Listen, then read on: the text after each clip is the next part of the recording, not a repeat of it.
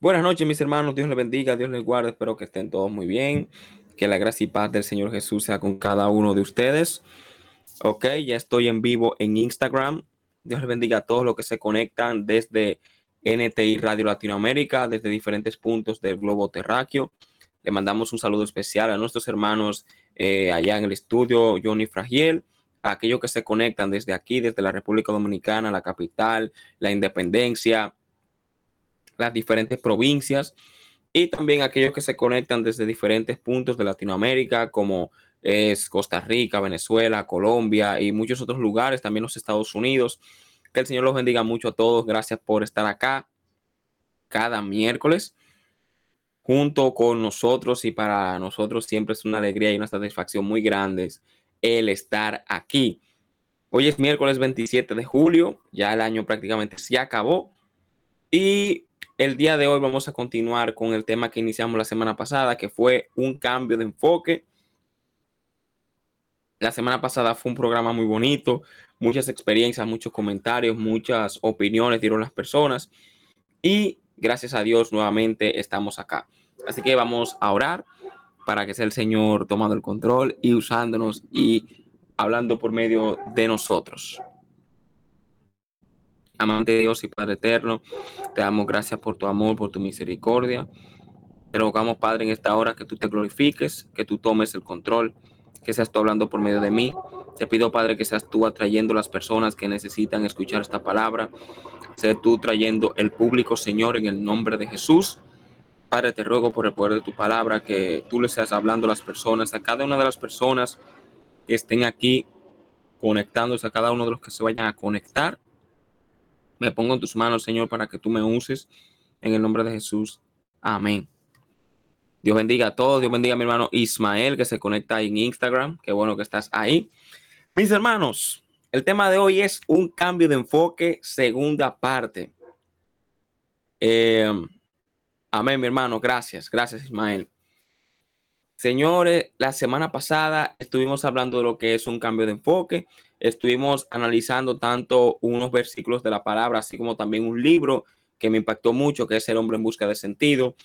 Estuvimos comentando eh, que el sufrimiento es una oportunidad única para nosotros crecer y superarnos como personas. Estuvimos diciendo que todo depende desde el prisma, desde donde lo veamos, que nunca algo es tan malo como que no podamos sacar una enseñanza positiva y que a veces esas circunstancias negativas son momentos extraordinarios para nosotros poder mejorar como personas y crecer. Amén. El programa de la semana pasada fue muy bonito. Algo de lo que más me impactó fue un joven, bueno, un policía de acá dominicano que me estuvo escuchando y me decía que él estaba ahí en la celda y algunas personas de las que estaban presos en esa cárcel o en ese destacamento, no lo sé, estaban escuchando y le dimos una palabra para la gloria del Señor y, y vieron mucho que estaban llorando, comenta él, eso a mí me conmovió mucho y me hizo entender verdaderamente que lo que estamos haciendo acá vale la pena y que contamos con el respaldo de Dios. Eso a mí me llena de alegría, eso a mí me llena de satisfacción. Si usted quiere opinar, mis hermanos, recuerden que en la página de ntiradio.com hay un icono que dice comunícate con el locutor. Usted le da ahí, eso lo va a direccionar al WhatsApp de la emisora. O también puede hacerlo desde el Instagram, puede buscarme Mundo C2.0. Ahí puede mandar sus saludos, sus comentarios, sus intervenciones y podemos dialogar. Pero de verdad, eso que me dijo ese hombre, ese policía, si estás ahí, hermano, Dios te bendiga, de verdad me conmovió mucho. Me hizo darme cuenta que verdaderamente el labor que estamos haciendo acá vale la pena. La gloria sea de Dios por siempre. Toda la gloria es del Señor y vamos a seguir. Así que continuamos con este tema, mis hermanos, de, un cambio de enfoque, un cambio de, de paradigma. Vamos a leer, vamos a leer esta palabra. Miren, vamos a leer un momento muy especial eh, Lucas capítulo 22, versículo 42. Déjame ver desde el versículo 40 al 45, a ver. Ok. Miren, el libro de Lucas capítulo 22, versículo 42 en adelante. El contexto es el siguiente. Jesús ya sabe que le queda poco tiempo de vida. Jesús sabe que va a morir y va a morir de una forma horrible. Jesús sabe que el Padre va a alejarse de él por un tiempo porque todo el pecado va a caer sobre él. Jesús sabe que va a tener que sufrir un sufrimiento que jamás ninguna persona en la historia ha sufrido ni va a sufrir jamás. Porque él va a estar solo. O sea, Dios no, va a estar con él en ese momento. Todo el pecado va a caer sobre él. Aparte de ese dolor espiritual y emocional, también físicamente va a sufrir mucho. Va a morir. Entonces Jesús tiene miedo. Es normal tener temor. Tener miedo no es algo que te cobarde. La cobardía es cuando el miedo te domina. Entonces Jesús tiene miedo, pero un miedo terrible. Y escuchen lo que él ora, la oración que hace. Lucas capítulo 20, 22, versículo 42. Estoy leyendo la versión Reina Valera del 1960. Dice así, Padre, entonces Jesús orando, si quieres, pasa de mí esta copa, pero no se haga mi voluntad, sino la tuya. Y se le apareció un ángel del cielo para fortalecerle. Y estando en agonía, oraba más intensamente. Y era su sudor como grandes gotas de sangre que caían hasta la tierra. Ok. Cambio de enfoque. Hay un momento terrible que está pasando en la vida de Jesús. Está próximo a morir. Él sabe que el tiempo que le espera va a ser un tiempo terrible. Dios lo va a abandonar, los hombres lo van a abandonar, sus amigos lo van a traicionar, le van a dar muchísimo golpe, en fin, lo van a crucificar, va a morir como un delincuente. Hay un temor. Jesús quisiera no tener que pasar por eso. ¿Quién en su sano juicio va a querer pasar por una situación tan fuerte, sabiendo que tú no te lo mereces, que eres inocente? Nadie, ni siquiera Jesús. Entonces, él quisiera huir, él quisiera que eso pase, pero él dice, Padre, si quieres, pasa de mí esta copa, o sea, líbrame de este martirio, líbrame de este dolor. Escuchen esto, pero no se haga mi voluntad, sino la tuya. Ahí voy, con esto voy. Cuando nosotros cambiamos el enfoque de las cosas en la vida, nosotros entendemos lo que entendió Jesús en este momento. Que tal vez aparentemente hubiera sido mejor el librarse de ese dolor. Pero él implícitamente con esta oración que hizo, él reconoció que a pesar del dolor y el sufrimiento, la voluntad de Dios siempre será mejor. Oiga, oiga el enfoque extraordinario con el que Jesús afronta el dolor. Jesús sabe que va a morir. Jesús sabe que la va a pasar mal. Pero él entiende que aún a pesar de eso, cualquier cosa que a él, que su voluntad pueda desear, no será mejor que la voluntad de Dios, aunque la voluntad de Dios implique dolor y sufrimiento. Esa es la mentalidad de Cristo, esa es la mentalidad que yo quiero tener y que yo quiero que ustedes entiendan para que ustedes también la quieran tener. Cuando nosotros entendemos que la voluntad de Dios es mejor que la nuestra, la forma en la que afrontamos el sufrimiento cambia. Cuando nosotros entendemos, óyeme, es la voluntad de Dios que yo pase por este momento desagradable, lo mejor que ahora mismo puede estar pasando es esto. Eso es mejor. O sea, tú entiendes que eso es lo mejor que te puede pasar y la forma en la que tú afrontas la cosa cambia, señores. O sea, tú no vas a tener una mentalidad de por qué a mí, por qué me pasa esto, por qué sufro. No, mentira. Tú sabes que eso es hasta una bendición. Una bendición que te suceda eso en ese momento determinado. Ahora bien, ¿sabes tú cuál es la voluntad de Dios en tu vida? ¿Sabes tú lo que Dios quiere hacer en tu vida? Porque para tú poder cambiar ese enfoque, necesariamente debes conocer a Dios y entender cuál es la voluntad que Él tiene para contigo. ¿Entiendes esto? O sea, esto, mis hermanos, es algo fuerte, e-, es, algo extraordinario.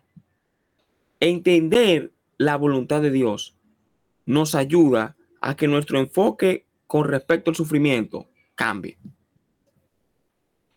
Cuando yo entiendo cuál es la voluntad de Dios, no importa lo que yo esté pasando, yo voy a poder soportarlo, porque yo sé que eso es lo mejor. Puede ser que tú estés pasando en un momento difícil. Es muy probable, porque hay causa, hay causa del sufrimiento.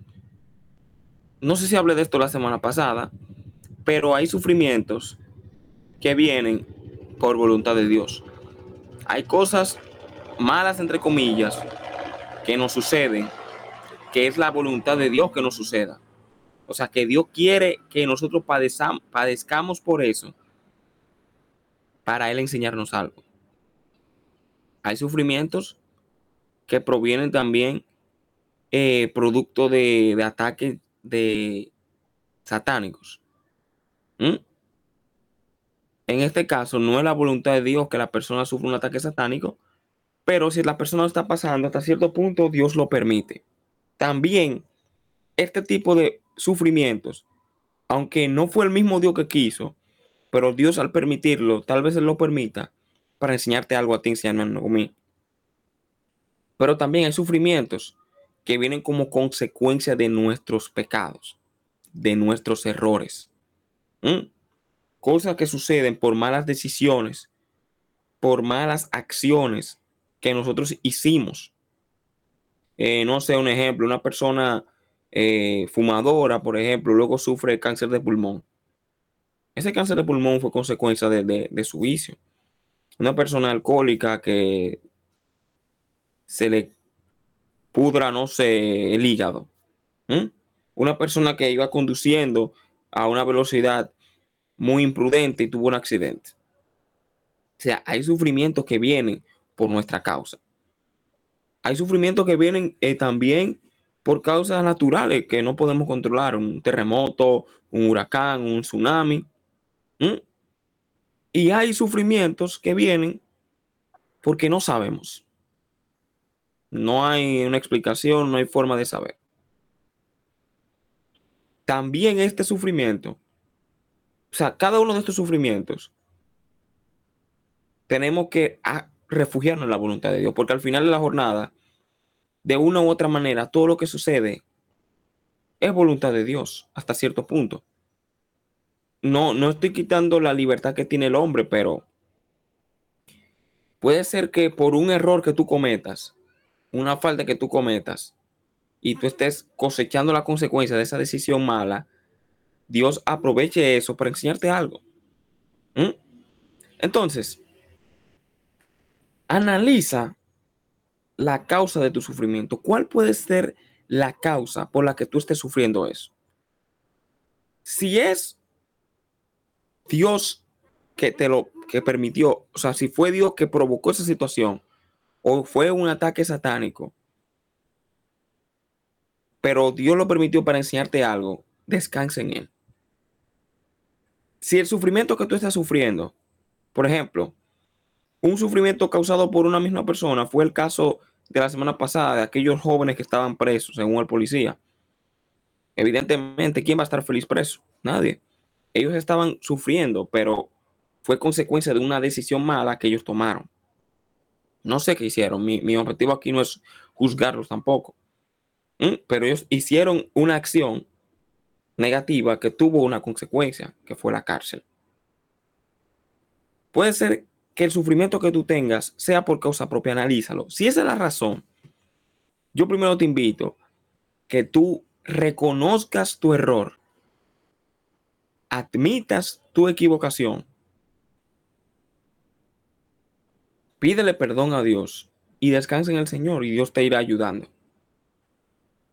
Si el sufrimiento por el que tú estás pasando fue por una causa que no puedes controlar, ya sea una crisis económica, eh, ya sea un desastre natural, descansa en el Señor porque tú no puedes controlar eso. Tú no puedes controlar el clima, tú no puedes controlar eh, las placas tectónicas. No puedes hacerlo. Descansa en el Señor. Y si es por una causa desconocida, descansa en el Señor. Pero siempre ten en cuenta esta oración de Jesús. Padre, si quieres, pasa de mí esta copa, pero no se haga mi voluntad, sino la tuya. Cuando entendemos, vuelvo y reitero, que la voluntad de Dios es lo mejor que nos puede suceder, sea esta eh, que seamos multimillonarios o sea esta que seamos pobres, que estemos pasando por un tiempo de necesidad, porque tampoco es la voluntad de Dios que tú estés la vida entera en un calvario. Eso es mentira. La Biblia dice que la voluntad de Dios es que seamos prosperados en todo, pero es posible que Dios quiera que por un poco de tiempo tú pruebes la pobreza, tú pruebes el hambre, tú pruebes la necesidad, para que tú aprendas a depender de Dios y luego entonces progresivamente Dios te va supliendo, porque es así. Conozco casos así. Conozco personas que Dios permitió que en un momento de su vida caigan en necesidad, que pasen hambre. Y luego que esa persona pasó por esa situación tan difícil, entonces Dios, cuando ya el Señor vio, ok, ya fulano entendió, mm, poco a poco lo voy ayudando, lo voy ayudando, lo va progresando. Entonces, el cambio de enfoque debe de comenzar cuando entendemos, como ya he dicho varias veces, que la voluntad de Dios es mejor que la nuestra. Es mejor que la nuestra. Eso es lo primero. Eso es lo primero. Vamos a buscar ahora lo siguiente que dijo Jesús. En el libro de Mateo capítulo 11, versículo 28, dice así. Venid a mí todos los que estáis trabajados y cargados, y yo os haré descansar. Llevad mi yugo sobre vosotros y aprended de mí, que soy manso y humilde de corazón y hallaréis descanso para vuestras almas, porque mi yugo es fácil y ligera mi carga. Ok. Luego de que usted entiende que el sufrimiento, eh, luego que usted entiende que lo mejor es la voluntad de Dios, que usted lo asume, que usted lo cree, que usted asimila esto, que lo mejor que usted puede estar pasando es la voluntad de Dios lo segundo es descansar en Él. Descansar en Él. Usted está pasando un rato desagradable. Usted está pasando algo. No se ponga. Ok, yo sé que, como dice Ricardo, eh, la voluntad de Dios es lo mejor. Yo creo en la voluntad de Dios, pero ¿cuándo voy a salir de esta? Eh, ¿por qué tanto tiempo? No, esa no es la actitud. Descansa en Él. Descansa en Él. Ya tú, ya tú sabes que la voluntad de Dios es lo mejor. Espera en Él. Espera en Él pacientemente. Trata de enfocar tu mente en otra cosa yo lo digo por cosas que me ha pasado. Cuando tú estás pasando por un rato desagradable y tú le das mucha mente a eso, como que se pone peor la cosa. Lo mejor es que tú trates de una u otra manera despejar tu mente. Porque si tú le pones a la mente que tengo tanta deuda, que me falta esto, que esto, que lo otro, como que tú te estresas, te desesperas, no encuentras qué hacer, te enfureces, te enojas y ahí vienen los problemas. Lo mejor es, tú sabes que está el problema. Tranquilízate, espera en el Señor, porque hermano, usted quejándose molestándose, gritando, eh, desesperándose, estresándose, usted no va a resolver el problema. No lo va a resolver. La situación, el sufrimiento, no se va a ir porque usted se está quejando. No se va a ir, o sea, usted no resuelve nada, al contrario, usted lo que se hace daño. Entonces, usted lo que tiene que hacer ahora es descansar en el Señor. Descansar en el Señor, sonreírle la vida, afrontar la cosa con la actitud correcta, porque imagínese usted que esa gente que viven debajo de los puentes estén la vida entera, wow, yo vivo debajo del puente, wow, qué necesidad, wow, qué miseria. No, mis hermanos, esa gente no están así. Ya ellos saben que viven debajo del puente, pero se levantan cada mañana muchos a vender, eh, a recoger botellas, a limpiar zapatos, muchos se van a, hacer su trabajo con la esperanza de que van a conseguir algo para resolver el día a día. Si esa gente se quedaran, si el pobre, hay mucho, muchas cosas que aprender de los pobres. Si el pobre se quedara la vida entera, ay, soy pobre, ay, qué miseria, ay, qué esto. Se tiran un puente, van locos. Entonces, no te quejes la vida entera. Tú sabes que tú tienes un problema, una deuda que tú tienes, una situación, hay un problema. Entonces, trabaja para resolver ese problema porque tampoco es que tú te vas a sentar a coger brisa y lo vas a dejar ir, no. Tú trabajas, tú reúnes tu dinero y descansa en el Señor. Dios me va a ayudar, Dios me va a ayudar a resolver el problema y fluye. Descansa en el Señor. Tú sabes que la voluntad de Dios es lo mejor. Ahora descansa en Él. Refúgiate en Él. Espera en Él paciente y tranquilamente. No te desesperes, porque ni la desesperación, ni los gritos, ni las quejas, nada de eso va a resolver absolutamente nada. Gloria al nombre del Señor. Entonces, a medida que tú como que vayas enfocándote en otras cosas, vaya calmando tu mente, tú vas a poder pensar con mayor claridad. Se te van a ocurrir más cosas, tu mente va a trabajar más, más sosegadamente. Con mayor sosiego, con mayor soltura. Y quién sabe, si tú date cuenta, aparece la solución. Tal vez algo que no viste, algo, un área que, que se te olvidó analizar. Pero para eso hay que tener la mente despejada tranquila, en paz, suave, suavecito. Es el segundo paso. Cambio de enfoque. Cambio de enfoque. Porque señores, ¿por qué usted cree que hay tantas personas amargadas?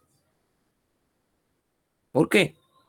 Tanta gente eh, eh, que salen a la calle con problemas, que si tú lo miras te gritan. ¿Por qué? Todo el mundo tiene sus situaciones, mis hermanos, todo el mundo tiene sus problemas. Pero cuando no sabemos enfrentar estas soluciones, estas situaciones, mejor dicho, no le vamos a encontrar solución al problema, nos vamos a irar, nos vamos a molestar de una manera tal que un problemita se va a convertir en algo gigante. Gloria al nombre del Señor. Entonces, descansa en Él, refúgiate en Él. Refúgiate en Él. Es el segundo paso. Tercer paso.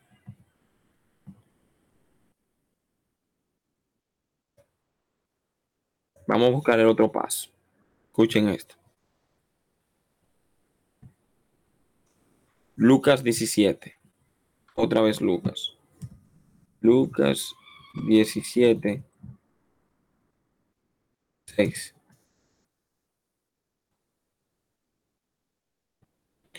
Oigan, voy a buscarlo en, en esta versión. Nueva Biblia de las Américas. Un momento.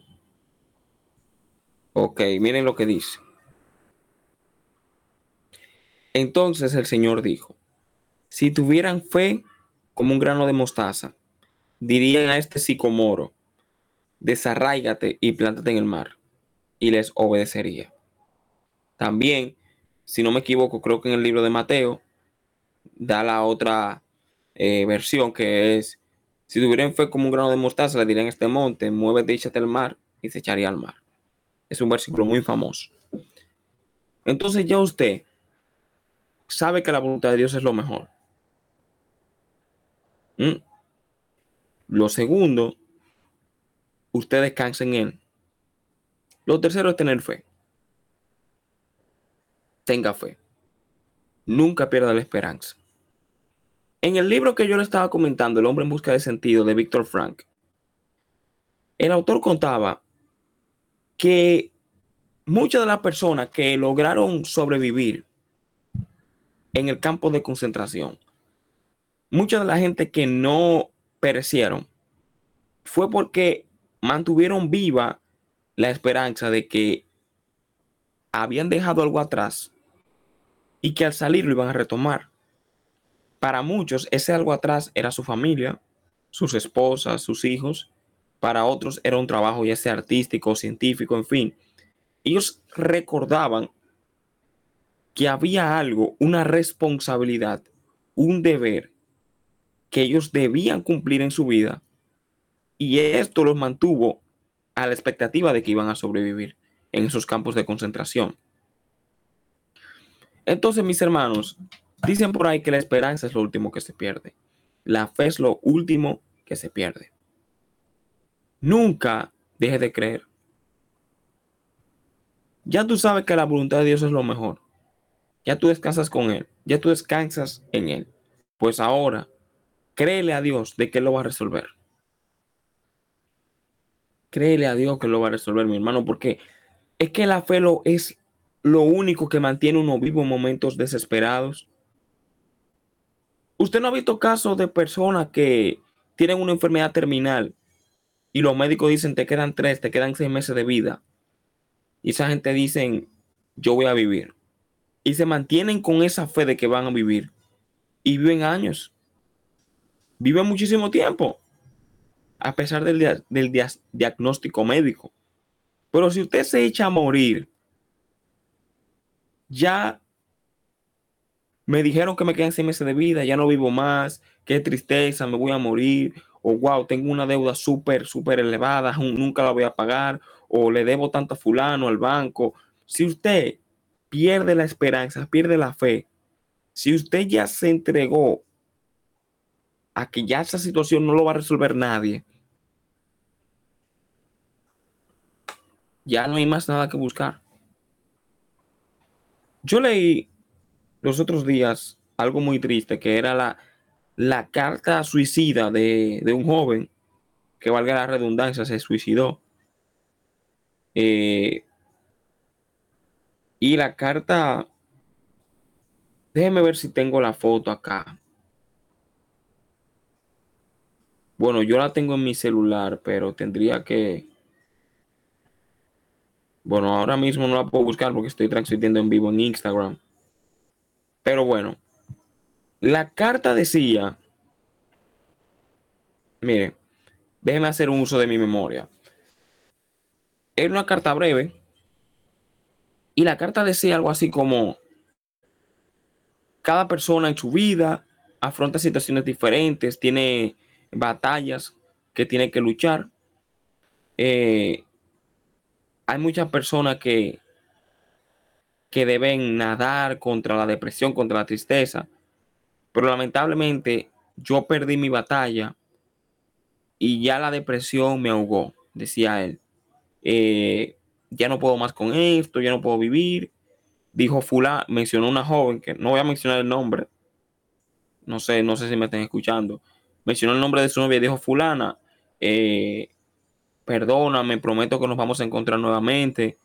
Y luego dijo, mami, o sea, su mamá madre, perdóname, sé fuerte, te amo.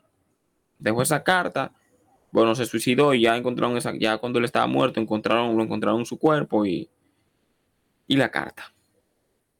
Yo no conozco a este joven, no sé qué era lo que él tenía.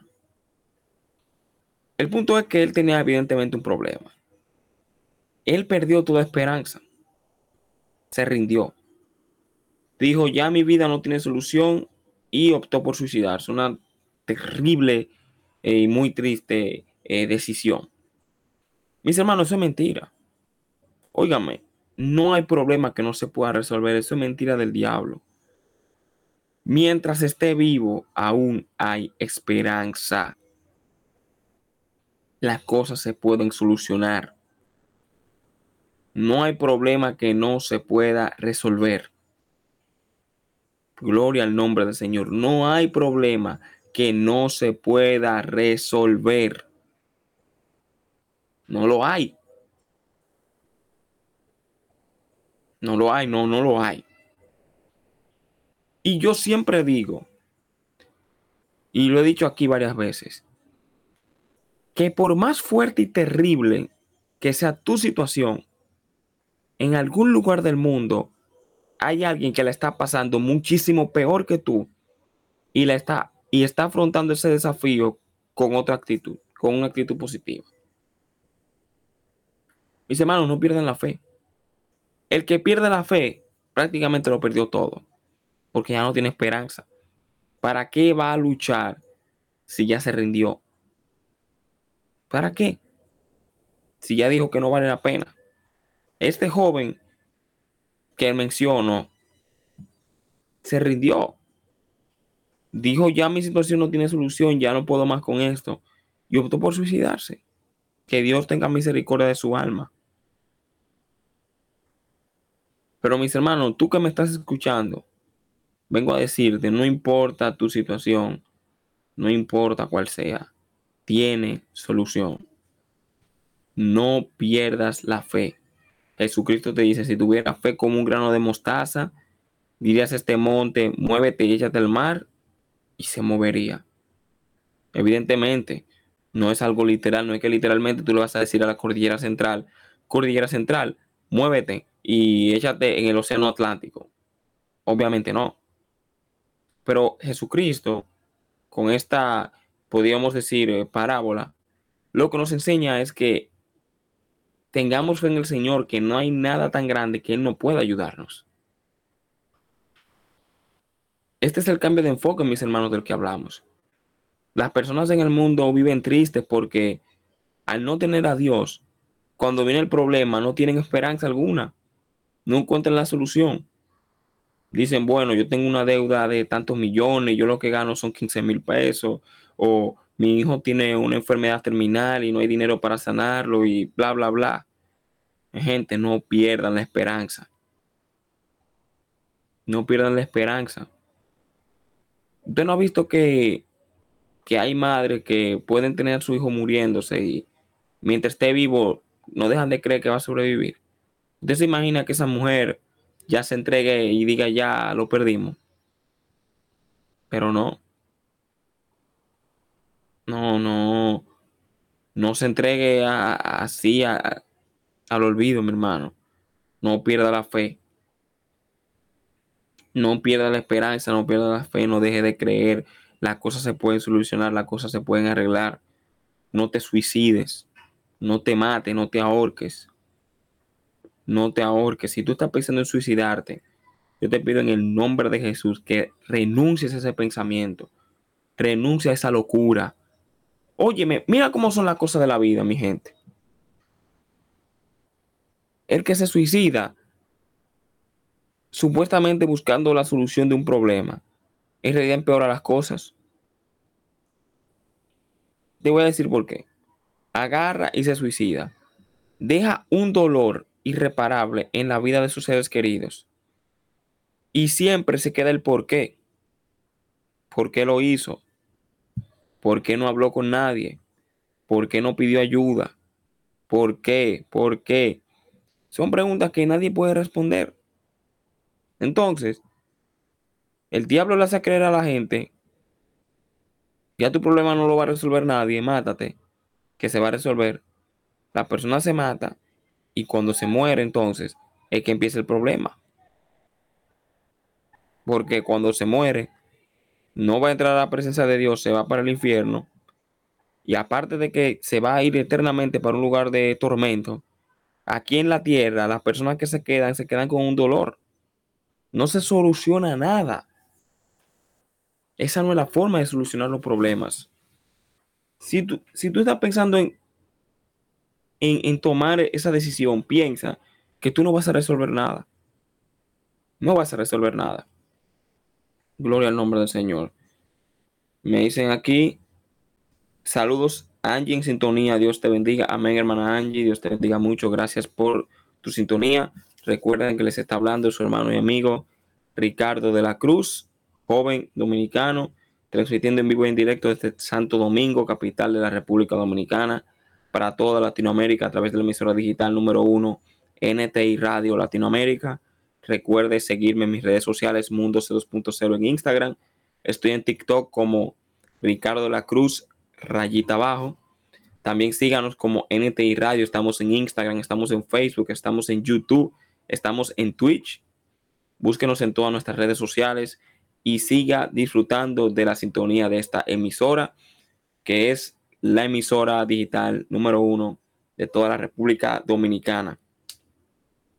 Me dicen aquí, qué bello programa, soy Ibis desde Venezuela. Amén, hermana Ibis, Dios te bendiga. Gracias a ti por ese hermoso comentario y saludamos eh, a todo el público venezolano que nos escucha. Hay una sintonía muy grande, mis hermanos de Venezuela, aquí en NTI. Hay un público venezolano muy, muy fuerte. Y así que le mandamos un saludo especial a toda nuestra gente bella de Venezuela que, que siempre nos escucha. Espero algún día, si Dios lo permite, poder visitar ese hermoso país. Gloria al Señor. Pues bien, mis hermanos. Entonces, ese cambio de enfoque implica un mantenimiento constante de la fe. Mi hermano, mire, lo voy a repetir. Si usted dijo, ya esto se acabó, ya no hay solución, ya esto se fue a pique, mi hermano, ya usted perdió el pleito. Ya usted perdió. Ya usted perdió, ya no hay más nada que buscar. No pierda la fe, mi hermano. Sigue creyendo que las cosas pueden solucionarse. Por favor. El que se suicida, óyeme, el que se suicida, siempre tú te pones a analizar y fue que de una u otra manera esa persona dejó de creer. Hay gente que se suicidan por deudas, por ejemplo, pero dijo, bueno, yo tengo una deuda de tantos millones, es imposible pagarla, no hay forma de pagarlo, déjame matarme y ya deja eso así. Otra gente dice, bueno, eh, porque personas que se suicidan por razones filosóficas, dicen, no, eh, la vida no tiene sentido, no vale la pena existir, eh, me voy a suicidar, pa, y se mata. Mentira. La vida es un dolor, un sufrimiento continuo, no vale la pena. Mentira. No opte por eso. Gloria al nombre del Señor. Me dicen aquí saludos, William, en sintonía. Amén, hermano William, Dios te bendiga.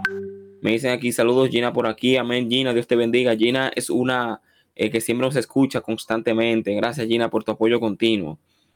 Eh, dicen aquí que lo que donde queda esa radio. Eh, bueno, aquí esto es una emisora digital, no tenemos un estudio físico todavía, pero estamos eh, en República Dominicana. Ya cuando el estudio esté físicamente, ya se informará. Por ahora estamos virtual. Dicen aquí, primera vez que los escucho. Amén, hermano. Dios te bendiga. Gracias. Dicen aquí, saludos desde Baní. Eh, dicen aquí, saludos desde Villamella, familia Castillo. Amén. Dios bendiga a la familia Castillo que nos escucha desde Villamella. Y dicen aquí, me gusta tu programa, soy Estela Castillo. Amén, hermana Estela Castillo, gracias. Eh, por tu sintonía y gracias por eso. Siempre tratamos de traer un mensaje positivo y un mensaje distinto, un mensaje que edifique a las personas. Bien, mis hermanos, entonces, no pierda la fe. Recuerden a lo que están entrando ahora, estamos hablando con el tema un cambio de enfoque, cómo enfrentar el sufrimiento. Primero dijimos, refugiarse, digo, entender que la voluntad de Dios es lo mejor entender que la voluntad de Dios es mejor que la nuestra. Lo segundo, descansar en Él.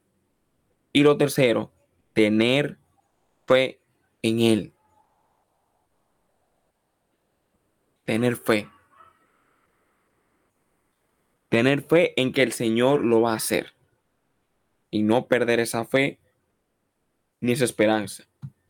Vamos a buscar ahora otra cita. Escuchen esto. Un cambio de enfoque, mis hermanos. Estamos con la Biblia.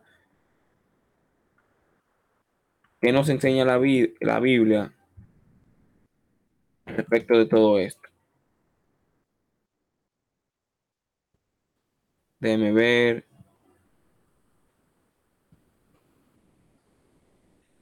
La fe, Romanos 5. Este es el cuarto paso. Déjenme ver acá. Eh,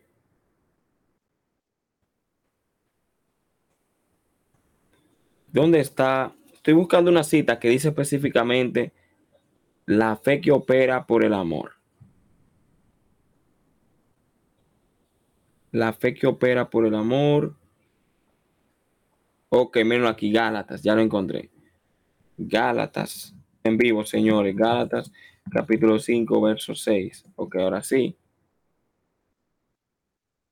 Ok, aquí lo tengo. Miren. Gálatas, capítulo 5, verso 6, versión Reina Valera del 60, dice así. Porque en Cristo Jesús ni la circuncisión vale algo, ni la incircuncisión, sino la fe, ya estuvimos hablando de la fe, que obra por el amor. La fe que obra por el amor. Me dicen aquí, si me gusta NTI Radio, la escucho todo el día, soy Gina. Amén, Gina, qué bueno, qué bueno, sigue ahí. Miren, entonces dice acá, la fe que obra por el amor. La fe que usted tiene debe ser guiada por el amor. Este cambio de enfoque del que estamos hablando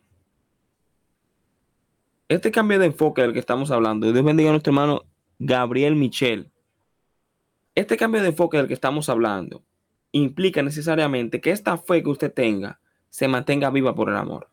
En los momentos de sufrimiento, no deje, mi hermano, que el dolor se apague.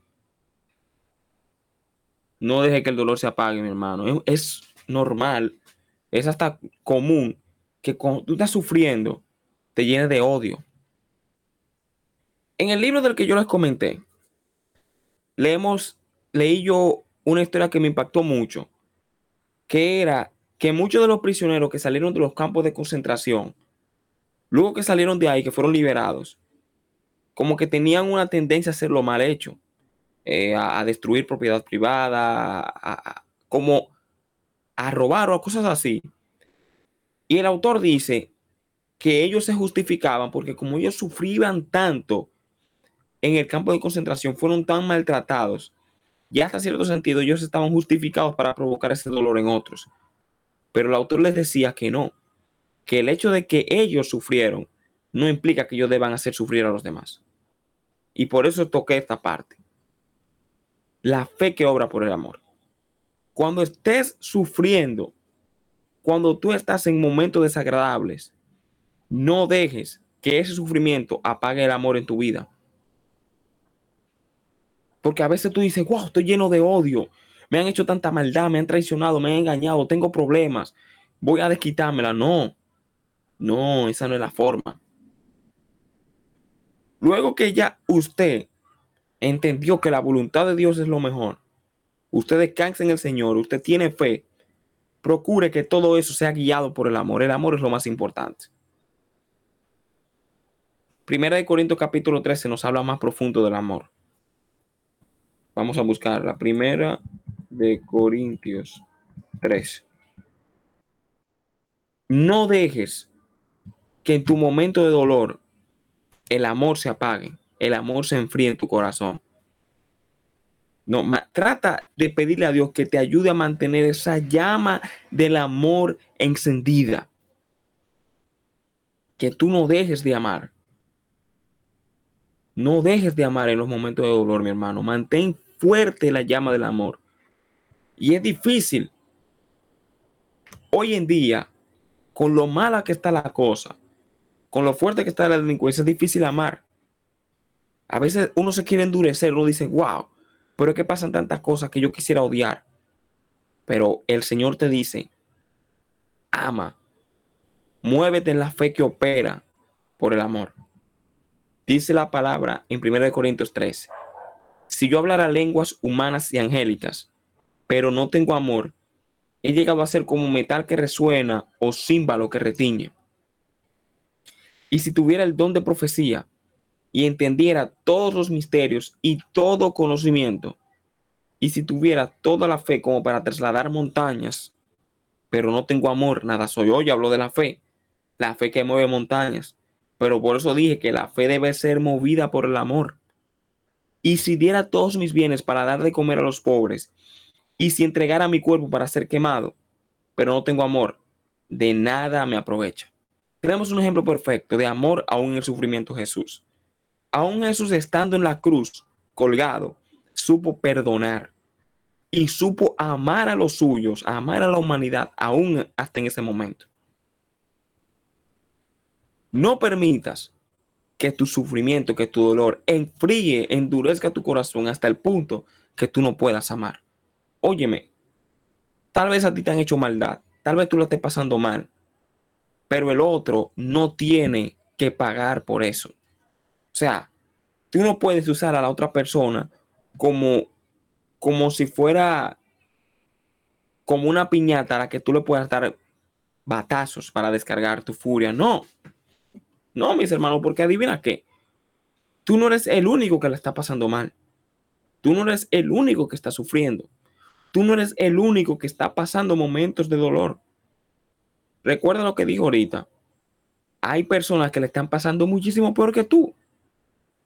Óyeme, cuando tú creas que tu situación es lo peor del mundo, solamente piensa que hay gente que si tuviera la oportunidad de cambiar de vida, tú tomas la vida de él y él toma la tuya y él vive los problemas tuyos y tú vives los problemas de él.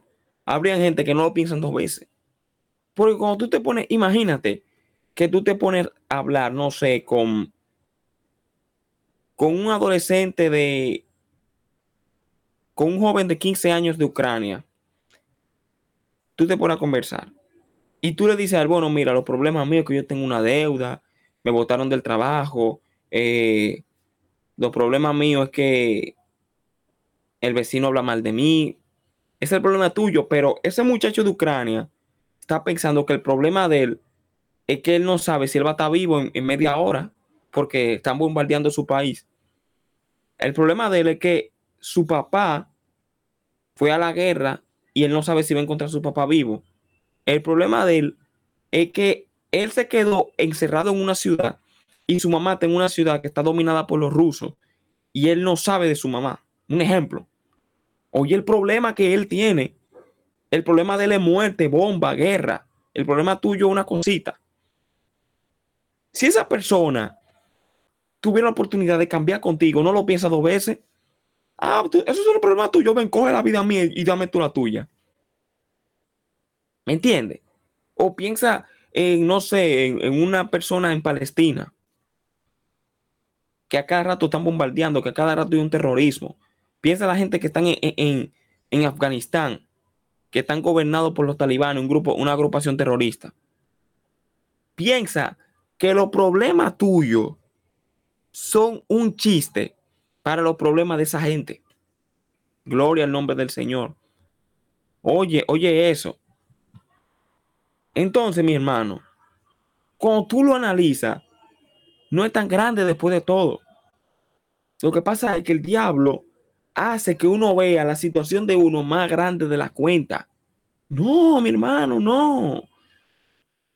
No, ahora mismo ahora mismo, en este preciso instante, hay personas que, secuestradas por grupos terroristas, por carteles de droga, que ellos no saben lo que le vayan a hacer esa gente. Ahora mismo, hay personas en un campo de concentración en Corea del Norte. ¿Mm? Ahora mismo hay personas que son presos políticos en muchísimos países, que están presos porque están en contra del gobierno o, están presos por no comulgar con lo que el gobierno dice. Ahora mismo hay gente que están contando los días porque ya eh, mandaron a fusilarlo y ya saben que le quedan tres días de vida, dos horas de vida. Es el problema de mucha gente. Y tú estás en tu casa tranquilo. Entonces, mi hermano, no es tan grande. Cuando tú tengas el problema, no descargues tu furia con el otro. Ama. Pídele al Señor que llene tu corazón de amor. Bendito sea Dios. Que el otro no tiene por qué eh, eh, recibir esa descarga de furia de parte tuya. No. No, mi hermano, no, no es correcto. No es correcto. El problema tuyo no es el peor problema del mundo, mi hermano. No es el peor. No es el peor problema. Ahora mismo hay muchísimas mujeres que están siendo secuestradas. Están siendo secuestradas. Y el problema de ella es que la van a violar, que la van a matar, muchísimas cosas terribles. ¿Tú me entiendes? Menciono estos casos tan extremos para que tú entiendas que por más grande que tú veas tu situación, mi hermano, para otra gente, hay gente que quisieran tener, óyeme, oye esto que voy a decir. Hay personas que quisieran tener los problemas que tú tienes. Hay gente que quisieran tener esos problemas tuyos. Pero los problemas de ellos son problemas más grandes. Tú sabes lo que es Oye esto, tú sabes lo que es que tú no puedas pegar un ojo porque tú no sabes si va a venir un avión y va a tirarle una bomba a tu casa. ¿Tú sabes lo que es? ¿Tú sabes lo que?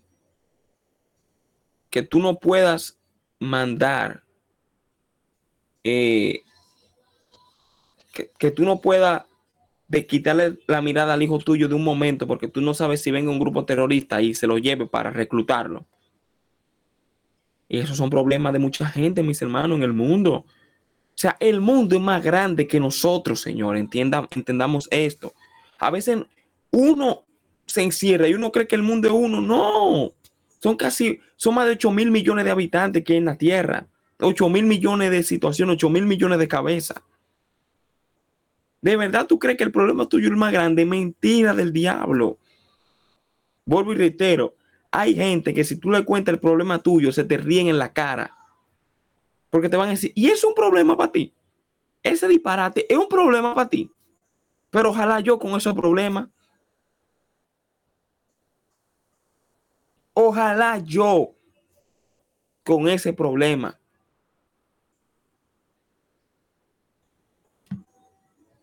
Ojalá yo.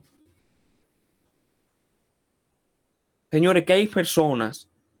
Mira, aquí en República Dominicana son las 8 y 26 de la noche. Hay personas que no han comido en el día completo. Y se van a acostar y mañana no van a tener nada que comer. Lo más probable es que tú comiste tres veces el día de hoy. O aunque sea, aunque sea comiste una sola vez. Óyeme, puede ser que tú seas una persona pobre y que tú hayas comido una vez, pero comiste algo. Hay gente que no han comido nada, que no han conseguido nada para comer. Bendito sea el Señor. Entonces, mis hermanos, no pierdas el amor en medio del sufrimiento. No pierdas el amor. No pierdas el amor en el sufrimiento. No te llenes de odio. No te llenes de odio, no dejes que el odio te invada. Vamos a seguir leyendo. Primero de Corintios 3. Oigan lo que dice. El amor es paciente, es bondadoso. El amor no tiene envidia. El amor no es jactancioso, no es arrogante. No se porta indecorosamente. No busca lo suyo. No se irrita. No toma en cuenta el mal recibido el amor no se regocija de la injusticia, sino que se alegra con la verdad. Todo lo sufre, todo lo cree, todo lo espera, todo lo soporta. En tu momento de dolor, mira, yo me voy a atrever a decir lo siguiente.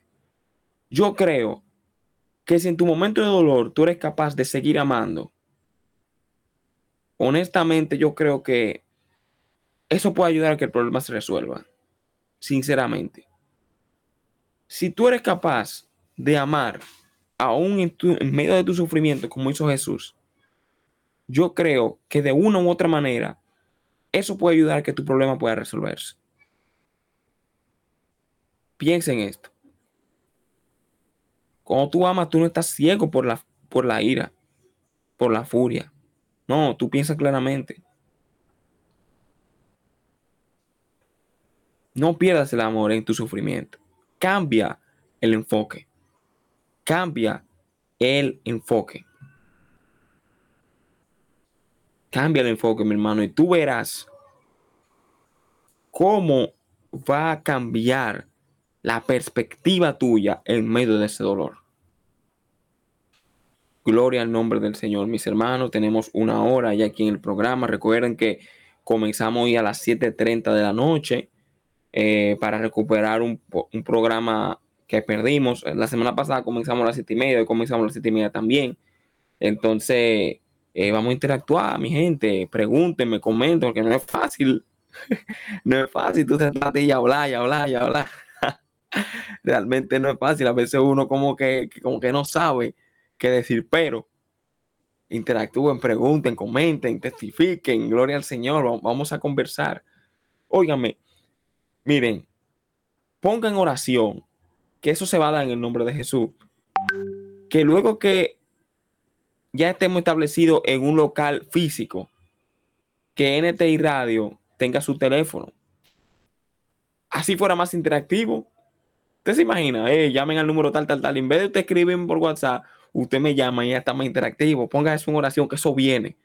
Eso viene porque NTI Radio va a seguir creciendo. Vamos a seguir por más.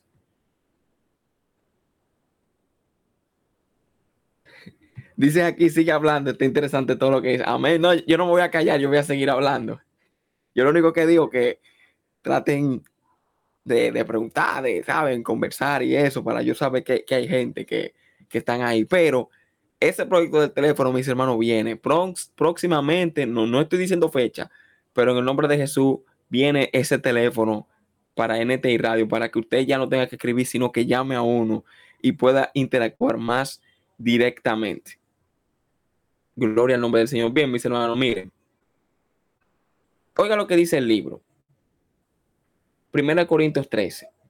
El amor nunca deja de ser. Óyeme. Esto es lo más grande. Tú puedes tener el peor sufrimiento del mundo. El amor, si tú tienes amor, tú nunca lo vas a perder. Óyeme, el amor, hace mucho tiempo, hace mucho tiempo, en este mismo programa, pero yo creo que ninguno de ustedes me escuchaba en aquel tiempo. Porque ni siquiera era aquí en NTI Radio, era en la otra emisora que yo comencé. Y de hecho, está en el de hecho, está en el podcast que yo tengo, que tengo muchos sin subir episodios, pero usted me busca en Spotify como, como Mundo Contemporáneo o en Apple Podcast. Y yo lo titulé ese episodio La fuerza más poderosa del universo, que es el amor. Y yo decía que el amor es capaz de destruir todas las cosas negativas. Y aún el sufrimiento que usted pueda padecer, si usted tiene amor, el amor va a barrer con esa amargura. El amor va a barrer con esa amargura y va a permitir que tú puedas afrontar esa situación. No dejes de amar. No dejes de amar en tu sufrimiento. Dicen aquí, Hola, soy Kelly desde Miami. No, estás loco. Yo no te voy a llamar desde aquí. Ya nadie usa teléfono normal. es mejor WhatsApp. Dios te bendiga, hermana Kelly. Gracias por tu comentario. No, pero, pero por ejemplo, pueden que hayan personas que les guste llamar porque es más, de una u otra manera es más interactivo. Claro está que es mucho más cómodo tú comunicarte por WhatsApp, pero por teléfono más interactivo, ya que se escucha tu voz y todo eso, y hay gente que le gusta más así. Para los gustos los colores, obviamente no es que si ponemos teléfono vamos, a quitar el WhatsApp. El WhatsApp va a seguir ahí, pero también con el teléfono. O sea, porque no vamos a quitar el WhatsApp, porque, ajá, imagínate, por ejemplo, eh, tú que vives en otro país, te será muy incómodo llamar, pero ya el teléfono sería para las personas que, que estén aquí en Santo Domingo o aquellos que no estén en Santo Domingo, pero que como quiera le quieran hacer la llamada. Tranquilo que las dos cosas van a estar. No vamos a quitar una ni otra. Óyeme, el amor va a destruir toda amargura, todo dolor que, que el sufrimiento te traiga. Fíjese que yo no he estado hablando desde el programa pasado. Eh, llegó tu tiempo, el sufrimiento se acabará. No, no. El que sabe cómo se va a acabar su sufrimiento es Dios. Dios sabe. Yo lo que te estoy diciendo, estoy compartiendo herramientas para que tú puedas sobrevivir en medio de tu dolor y que no te consuma. Y la clave está, como el tema dice, cambiar el enfoque. En medio de tu sufrimiento no odies. Quédate lleno de amor. Oye lo que dice Pablo. Pero si hay dones de profecía, se acabarán. Si hay lenguas, cesarán. Si hay conocimiento, se acabará. Todo eso se va a ir. Todo eso se va a ir, mi gente. Lo único que va a permanecer es el amor. Óyeme, aún tu sufrimiento algún día va a terminar. Confía en Dios, espera en Él y ama. No te llene de odio, no deje que el odio te consuma. Porque en parte conocemos y en parte profetizamos. Pero cuando venga lo perfecto, lo incompleto se acabará. Dice aquí en el versículo 13, y ahora permanecen la fe. Hemos hablado de la fe, la esperanza, también hemos hablado de la esperanza, el amor, que es lo que estamos hablando ahora. Estos tres, pero el mayor de ellos es el amor. Mira, la herramienta más poderosa para tú afrontar tu sufrimiento es el amor.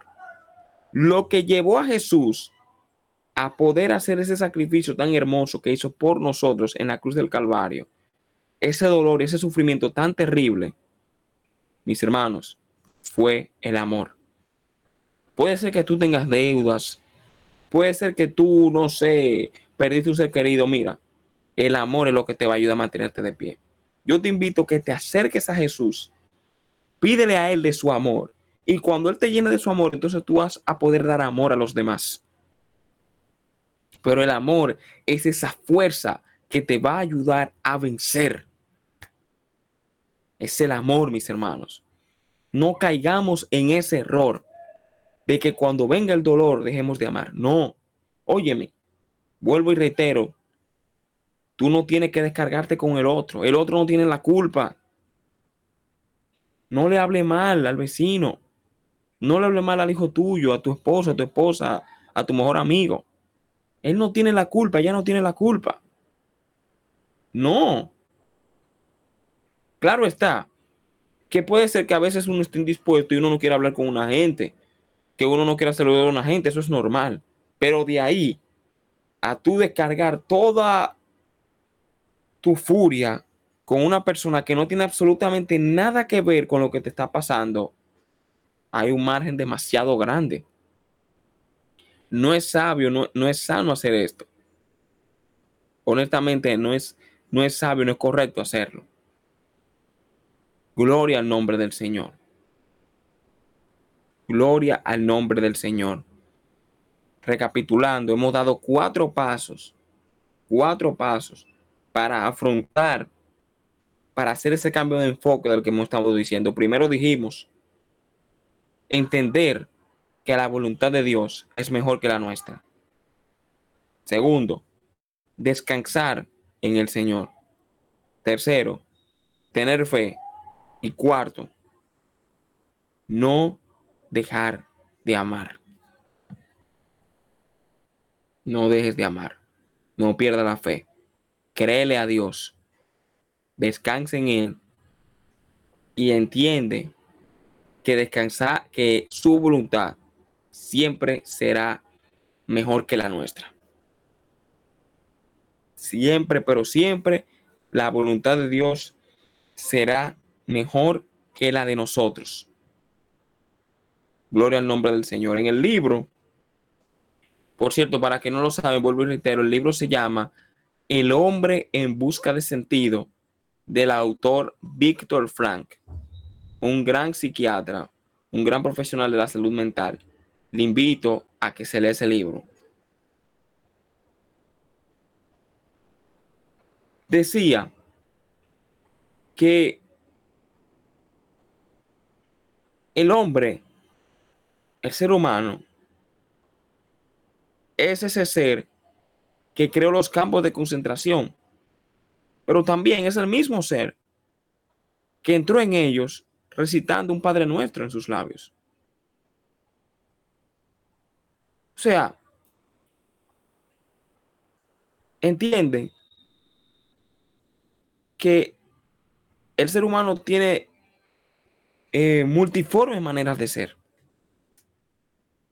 Tiene eh, contradicciones.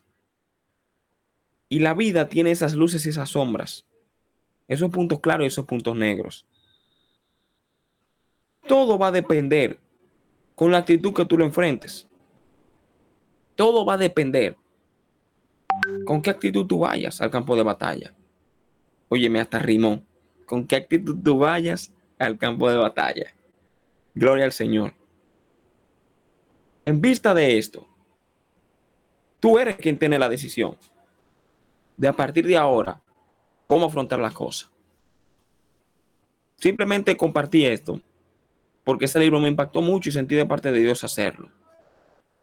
Pero al final, solo tú sabes si vas a dejar que la amargura te consuma o si al contrario, vas a tener una actitud diferente a la hora de, enfrentar los retos de la vida. Yo espero que medites en esta palabra y que a partir de ahora eh, veas de una manera diferente el sufrimiento. Que el sufrimiento no es para destruirte ni para acabar contigo. Es para que tú puedas crecer como persona. Es para que tú puedas mejorar. Es para que tú aprendas algo. Es para que tú ames. El amor se ve verdaderamente en esos momentos. Cuando una gente te hace una maldad y tú lo perdonas. Cuando alguien te insulta y tú no le devuelves ese insulto. Ahí se ve el amor, mis hermanos. Ahí se ve de lo que estamos hechos. Todo tiene solución en la vida. Eh, la venganza, el suicidio nunca es la solución. La violencia nunca es la solución. Es lo único que, que puedo decirle realmente con, respecto a esto. Me quedan ya 20 minutos, pero eh, me gustaría que el público presente me haga alguna pregunta o comente algo sobre lo que estuvimos hablando, ya que honestamente ya compartí todo lo que tenía eh, para compartir. No sé si alguien quiera decir algo. No sé si alguien quiera comentar algo del tema que estuvimos tratando el día de hoy. Gloria el nombre del Señor. Estuvimos hablando de cambio de enfoque, cómo afrontar el sufrimiento. Voy a hacer una oración. Eh, si usted entiende que, Dios le habló, si usted entiende que, que el Señor es quien tiene la solución a su problema, si usted entiende que en Él usted puede descansar, y si usted le gustaría que Jesús entre en su vida, eh, repita conmigo esta oración. Señor Jesús, te doy gracias porque he escuchado tu palabra. Yo en este momento reconozco que necesito de ti. Yo quiero que tú me salves. Yo quiero que tú me ayudes a afrontar la vida. Yo, Señor, te pido perdón por mis pecados. En esta hora te confieso como mi único y suficiente Salvador. Te pido que mi nombre lo, escribas en el libro de la vida y no lo borres de él jamás. Te lo suplico, Padre, en el nombre de Jesús. Señor, yo en este momento quiero presentarte a cada una de las personas que está escuchando este programa. Yo te pido, Padre, que a partir de ahora la manera en la que ellos se enfrenten el sufrimiento y los ratos desagradables cambie. Te pido por mí también, ayúdame de la misma manera a afrontarlo de manera distinta. Te pido que todos podamos aprender a amar en los momentos de dolor, a tener fe, a no perder la esperanza. Te pido, Señor, que tú nos ayudes a, a partir de ahora tener valentía y coraje para enfrentar cada reto o desafío que la vida nos presente. Solo tú nos puedes ayudar, Señor, a lograr esto. Te lo pedimos, Padre, que podamos enfrentar las cosas como Jesús lo enfrentó. En el nombre de Jesús. Amén. Me dicen acá, hablaste de los problemas de las demás personas. Y es así. Hay gente con más problemas que uno y uno se queja. Me llamo Ignacio Santos.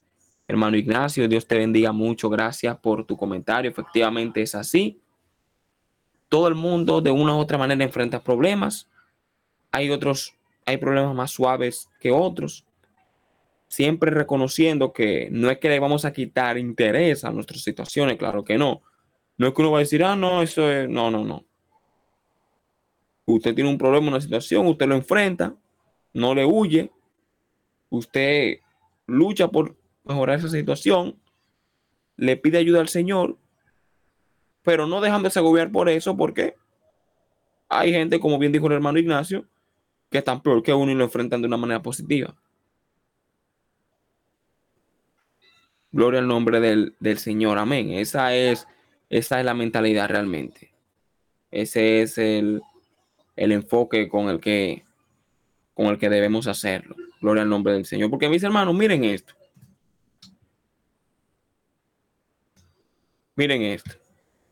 Usted quiere aprender algo, una habilidad, usted quiere desarrollar un, un conocimiento. Eso va a traer dolor, mis hermanos. Aprender a hacer algo es desagradable. Le voy a decir por qué al principio. Porque usted no tiene ni idea de cómo se hace usted va a tener que tener la humildad de dejar que alguien le enseñe. Usted va a tener que aceptar que lo haga mal. Usted va a tener que afrontar el hecho de que usted al principio no lo comprende. Le va a doler, usted se va a molestar, lo va a querer dejar.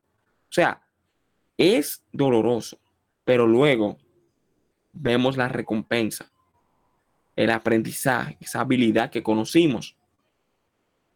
Así es la vida. Usted quiere aprender a tocar un instrumento. Usted quiere aprender a dibujar, a pintar, un deporte, eh, lo que sea. Miren, yo estoy practicando, señores, escuchen esta historia. Yo estoy practicando natación, yo nunca había nadado antes en mi vida. Y ya creo que tengo, eh, creo un mes, no recuerdo exactamente, pero tengo muy poco tiempo. Y ayer por primera vez me dijeron, métete, húndete y nada por abajo. Oigan eso. Yo nunca lo había hecho. Y lo hice, mis hermanos. Miren, honestamente, cuando yo me vi dentro del agua, metido en el agua, señores, yo me asusté.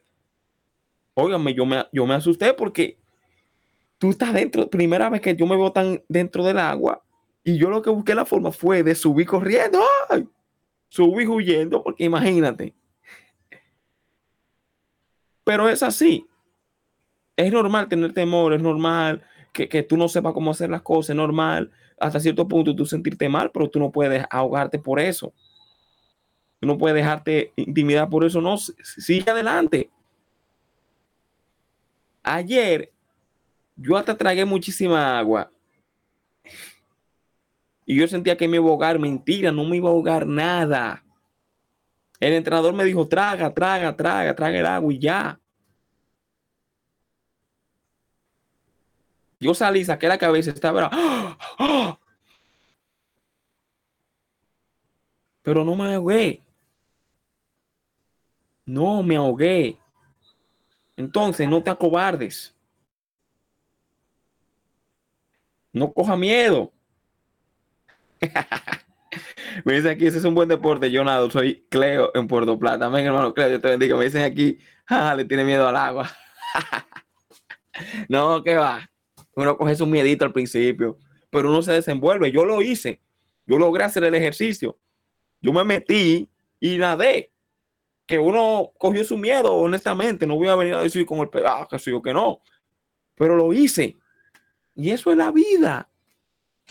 Enfrentar lo que a usted le da miedo y dale para allá.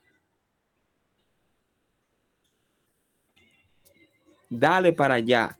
A la hora de usted aprender lo que usted quiera, usted va a tener que enfrentar momentos de temor. Pero no pierda la esperanza. Señores, gente, no, yo nunca voy a aprender nada, nunca aprenden. No, yo no voy a aprender inglés, nunca aprenden inglés. No, que yo tengo miedo de tal cosa, nunca lo hacen. El problema no es tener miedo, el problema es dejar que el miedo te domine. Porque yo tenía miedo, claro.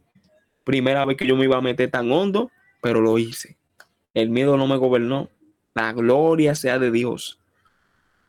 Esa es la actitud que usted debe tener en la vida. Enfrentarlos.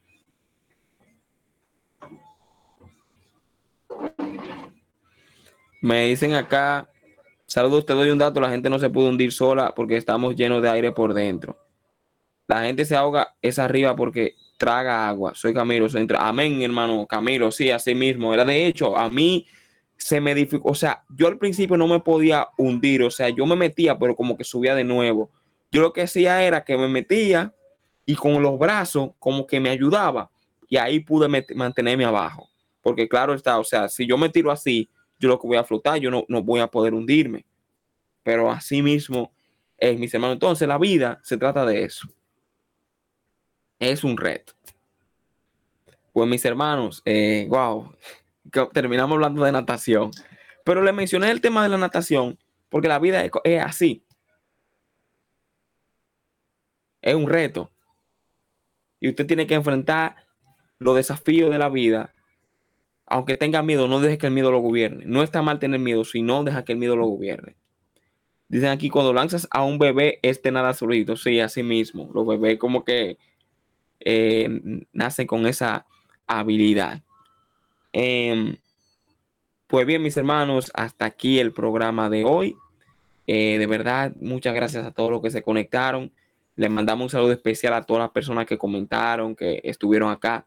Estuvo con ustedes su hermano y amigo Ricardo de la Cruz, transmitiendo en vivo y en directo desde Santo Domingo, capital de la República Dominicana. Recuerden, estamos todos los miércoles, ya el próximo miércoles será normal a las 8 de la noche. Eh, recuerden seguirnos en las redes sociales como Mundo C2.0 en Instagram y estoy en TikTok como arroba Ricardo de la Cruz, rayita abajo. También eh, síganos como NTI Radio, estamos en Facebook, estamos en Twitch, estamos en Facebook, Twitch, eh, estamos en YouTube, NTI Radio Latinoamérica, así que siga disfrutando de la sintonía de esta emisora y si el Señor lo permite, nos veremos el próximo miércoles a esta misma hora. Así que sin más que agregar, gracias por estar aquí y que Dios le bendiga a todos. Adiós.